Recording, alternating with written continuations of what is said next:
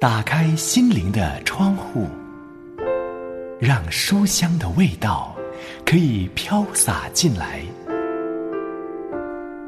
走进缤纷的园地，让生命的色彩可以丰富起来。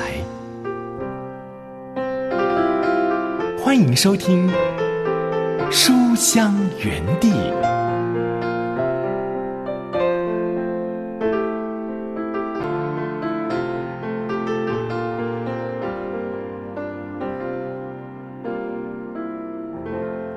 书香家人，喜欢读好书的好朋友，平安，刘文问候你，好开心又来到这两刻钟，可以陪伴你一起来读好书。有时，当我们听到别人向我们诉说过往的伤痛时，我们的回应是什么呢？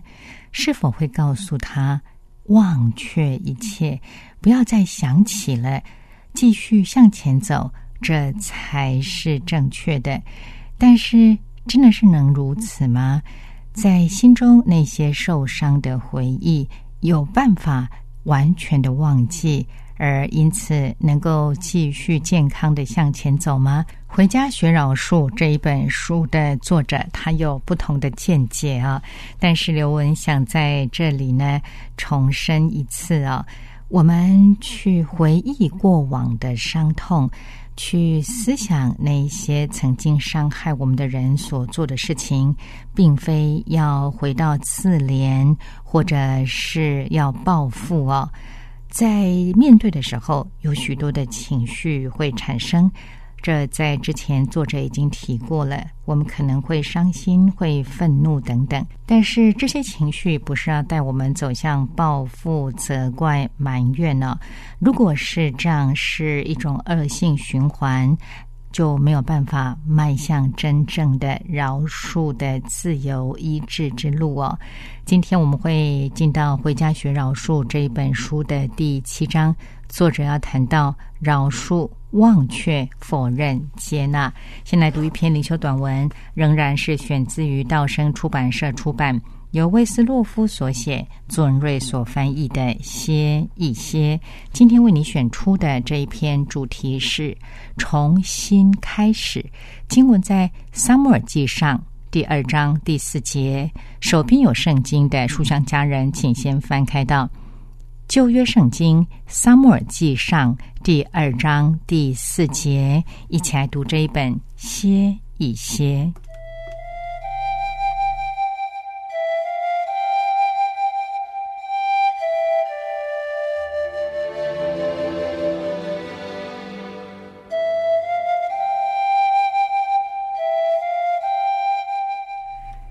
撒母耳记上第二章第四节：勇士的弓都已折断，跌倒的人以力量束腰。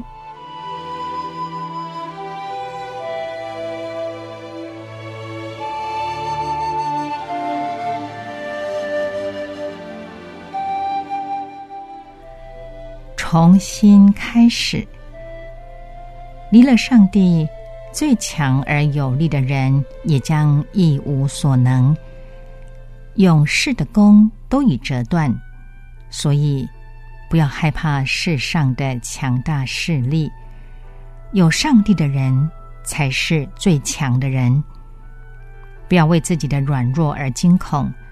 如果你跌倒了，也不要灰心，只要向上帝支取力量。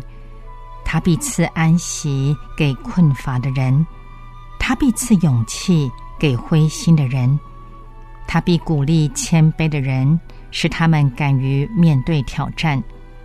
他以力量为跌倒的人束腰。一个人可能跌入隐藏的陷阱，或是自己走错路而跌倒，也可能仅仅是因困乏而跌倒。如果你跌倒了，起来重新开始吧。上帝赦免你同时也加添力量给你。他应许说他以力量为跌倒的人束腰。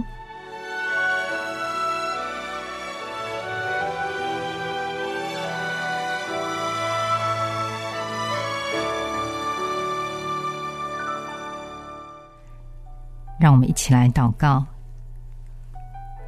亲爱的主啊当我灰心、软弱、跌倒时，你不是以责备和惩罚回应我，而是以怜悯、慈爱、恩典和能力环绕我。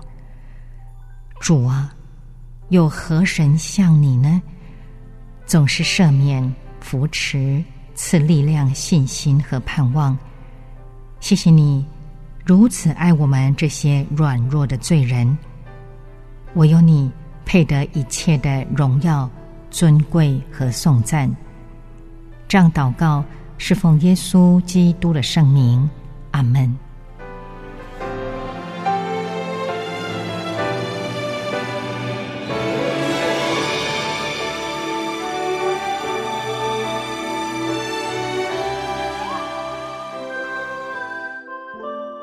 您现在正收听的是由良友电台制作的《书香园地》节目，我是刘雯。下面来听这一首《我的力量，我的山寨》。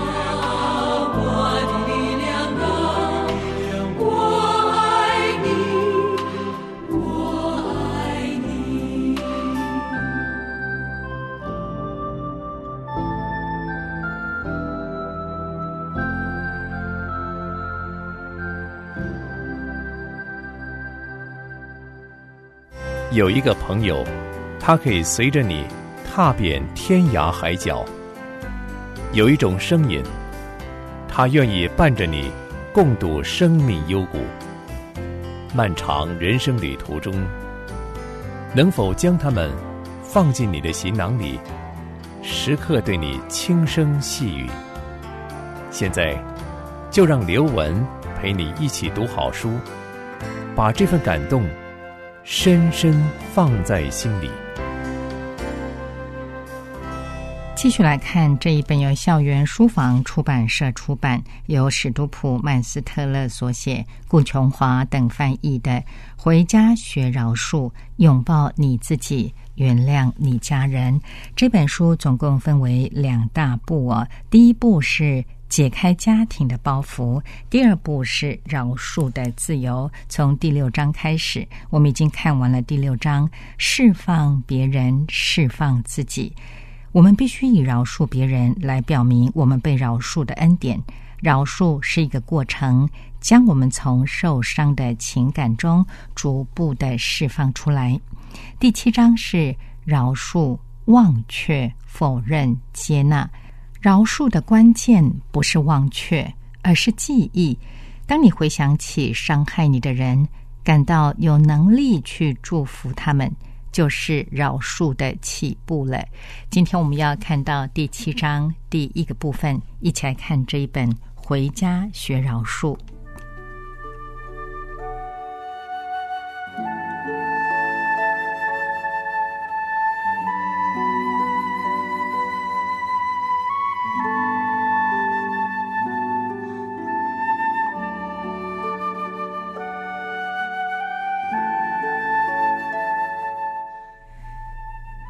丽痛哭失声，我很少听见这么沉痛的哭声。一时之间，我有些乱了方寸，不知道她为什么哭得那么哀切，所以我安静的等候着。她说：“没办法，我做不到，我就是做不到。”我轻声的问：“你做不到什么呢？”一阵沉寂。截至目前，从我们的交谈中。我得知梅丽的父亲从她十一岁开始就虐待她，直到她十七岁逃家为止。之后，梅丽嫁给一个不错的男人，名叫葛烈，是个官夫，已有一个儿子。他们婚后育有一女，看来现在的婚姻十分美满幸福。梅丽前来辅导的原因是，她希望从对父亲的苦毒与憎恨之中释放出来。我们约谈过几次，他似乎逐渐能正视充满痛苦的童年，但是今天连话题都还没打开，他已经涕泪纵横了。我重复问一次：“美丽，什么事你做不到？”他慢慢抬起头，泪眼婆娑的望着我说：“我不能忘记他对我所做的一切。我试过了，我真的尝试过了，但就是不能。”他把头埋在双手里，静静的哭泣。我等待了一会儿，然后简短的说：“但是美丽，你不需要忘记。”他再次抬头看我，一脸犹疑的神情说：“请你再说一次。”我再重复一次说：“你不需要忘记你父亲对你所做的一切。”美丽结结巴巴的说：“但是，我我如何能？我的意思是……”我问道：“美丽，谁告诉你要忘记曾发生过的事呢？”他倒向椅背，感到十分困惑。“嗯，圣经这样说过，不是吗？”我说：“在圣经中，我从未读过这样的话。”他说：“但是一定有的。我的意思是，教会里每个人都这样说。”我说：“我了解，人人都说宽恕与忘却。”我不知道这句格言的出处，但确定绝不是圣经。而且老实说，这并不是一句忠告。我不希望你忘记发生过的事，美丽。若是可能，我倒希望你记得。美丽静静的坐着，显然不明白我在说什么。我说：“听着，你烫到过手指头吗？”她默默的点头。我说：“很痛，不是吗？”他再度点头，我继续说：“既然如此，美丽，若是你忘记痛的原因，你下次会如何呢？”他说：“我想我会再次烫到手。”这时有一道曙光出现在他的眼中。我说：“这就对了，我们的记忆就有这个好处，它帮助我们从过去的经验中学习，以免重蹈覆辙。”我说：“现在，美丽。”我们谈论了很多有关饶恕你父亲的事。我告诉过你，饶恕是何等的重要。我的确希望你饶恕你的父亲，但是注意，我并没有期望你忘记你父亲所做的事。饶恕与忘却无关，你了解吗？饶恕是与忘却无关的。这的确就很容易混淆了。圣经重复的说，神既能饶恕，又能忘却。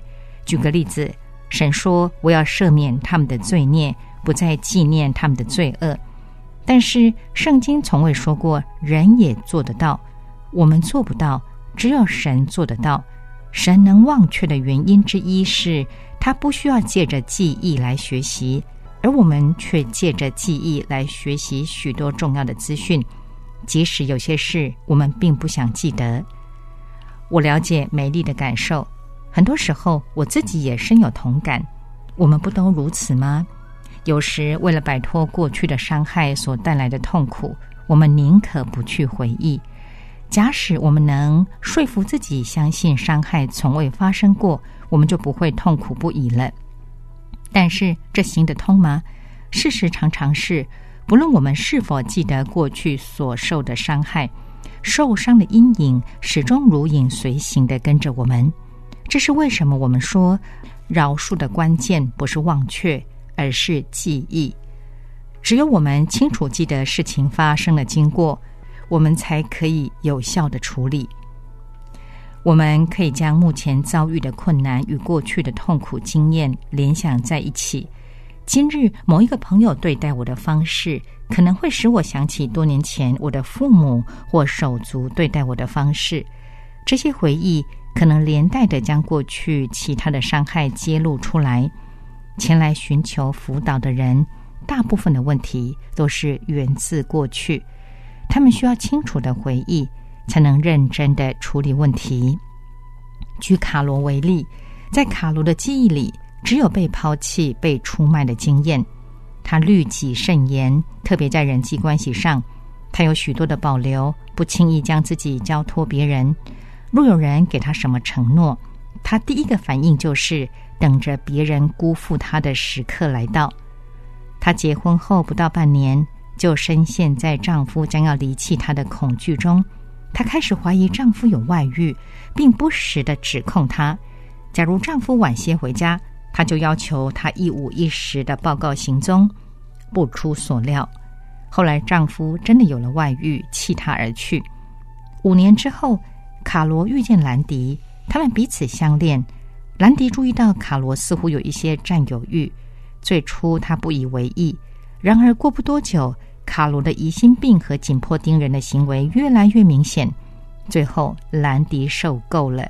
在一次争吵中，他大吼：“我需要一些空间，我不想过一个分分秒秒都向你报备的生活。”卡罗意识到，因着连他自己都不明白且无法控制的态度和举动，他极为重视的一段关系又面临破裂的边缘。这就是他前来求助的原因。当我们与卡罗谈论家庭背景，他一直到最后才能回想起童年时所遭遇的一些痛苦。在卡罗的原生家庭里，他的父母双双外出工作，身为长女的她必须负起照顾两个弟弟的责任。除了周末之外，他很少见到他的父母亲。过不久，他的父母离婚，父亲移居海外。他说：“你晓得吗？我一直努力不去回想这些事，我一点也不愿意去回忆我痛苦的童年，只想抛诸脑后。”但现在，我看出过去所遭遇的事与我目前生活的关联性。对父母抛弃我这件事，我到如今都耿耿于怀。你说是吗？回忆过去是卡罗德医治的起步。接着回想过去的伤害，他开始认清自己负面的情绪，并且逐渐从中得释放。今后，卡罗将会记得他的父母在他幼年时如何令他失望痛苦。但是这些伤害不会再击倒他，因为他愿意去正视这些回忆，所以也有能力去克服他们。这便是饶恕运作的情形。过去仍然跟着我们，但是却真的过去了。它不再控制我们今日的生活，它的支配能力被截断了。饶恕并不意味着忘却。饶恕将过去伤害我们的能力耗尽了。一位心理学家朋友说过：“企图切断自己过去背景的人没有未来。意思是，当我们刻意忽略过去或想要忘记它，它反而更深的将我们抓住。许多从过去而来的问题一直得不到解决，反而干扰我们面对现今生活的能力。有些朋友会善意的劝我们试着忘记痛苦的回忆，就像逝水东流一般，让它一去不返吧。他们会说，毕竟那些伤害你的人不值得你浪费时间和精力。他们如此说，表示他们认为我们内在的痛苦不过是一件小事而已。的确，我们的痛苦在别人看来似乎微不足道，但实际上它的影响却非常深远。就医治的角度而言，我们需要学习如何去回忆，而非忘却。老实说，试图忘记我们所遭遇的事，根本是一件不可能的事。试试看，在三十秒之内，不要想粉红色大象。你可以想任何其他的东西，就是不要想粉红色大象。你花了三十秒对自己说：“不要想粉红色大象，不要想粉红色大象。”结果就是，你试着不去想粉红色大象的每一分努力，使你根本无法去思考其他任何东西。试图忘记的后果正是如此。你越向自己说“我不想记得我父亲在我幼年时对我所做的事”，结果就是这些回忆更加深植在你心中。有两个字可以用来形容我们试图忘记痛苦的回忆，而不愿正视解决的情形。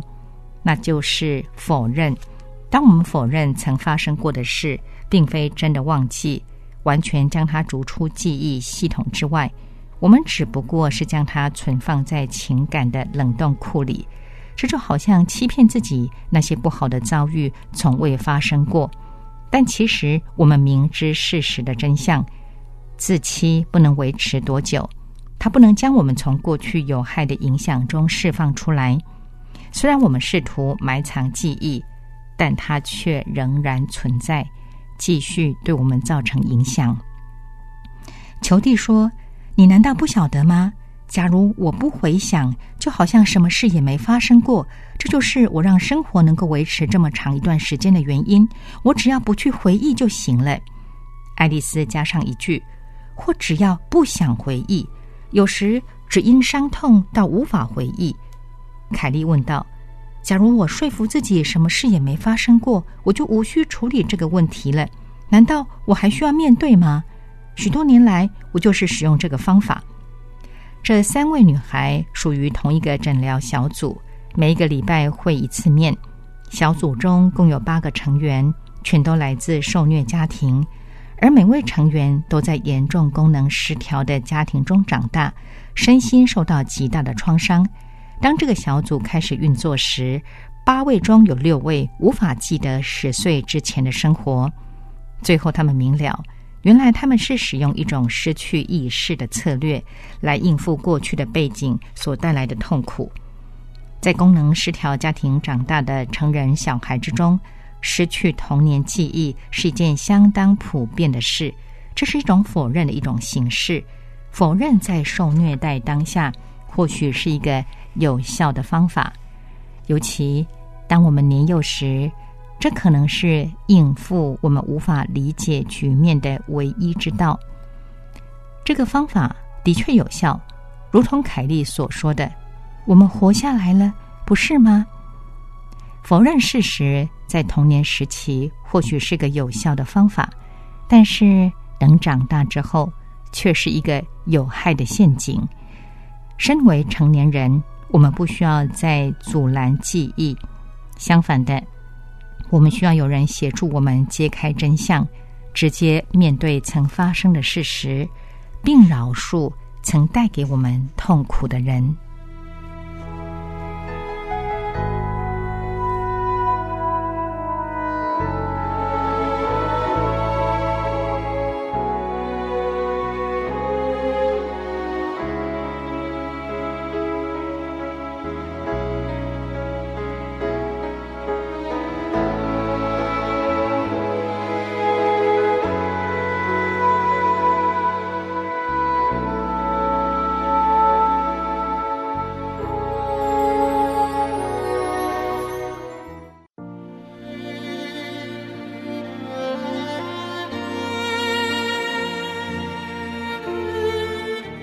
现在正收听的是由良友电台制作的《书香远地》节目，我是刘雯，和你一起读的这一本书是由校园书房出版社出版，由史都普曼斯特勒所写，顾琼华等翻译的《回家学饶恕，拥抱你自己，原谅你家人》。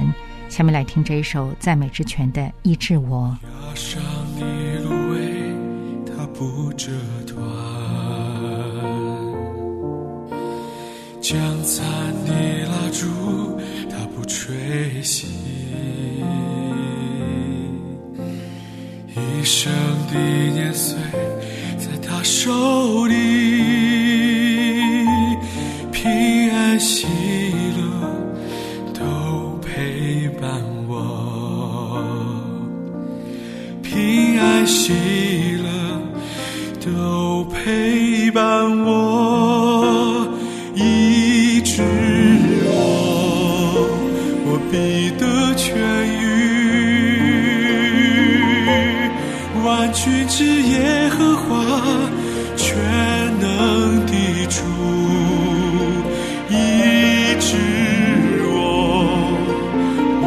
你的痊愈，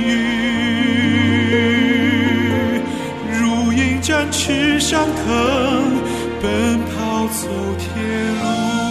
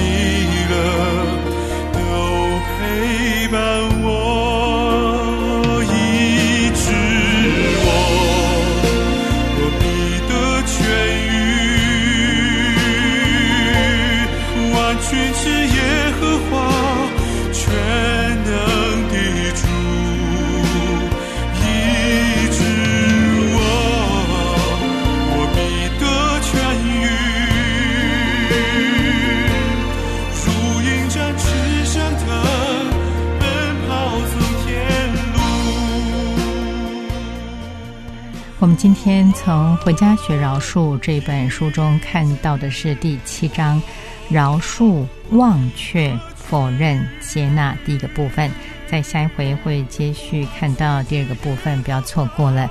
来到节目尾声，要和你说再会了。再次邀请书香家人，若是听完节目之后有任何的感想，或者是有需要刘文为你祷告的事项，都非常非常欢迎你写信来给我。来信请你寄到书香园地的专属电邮信箱，汉语拼音书香 at 良友点 net。我们下回节目时间再会，愿神赐福保护你，拜拜。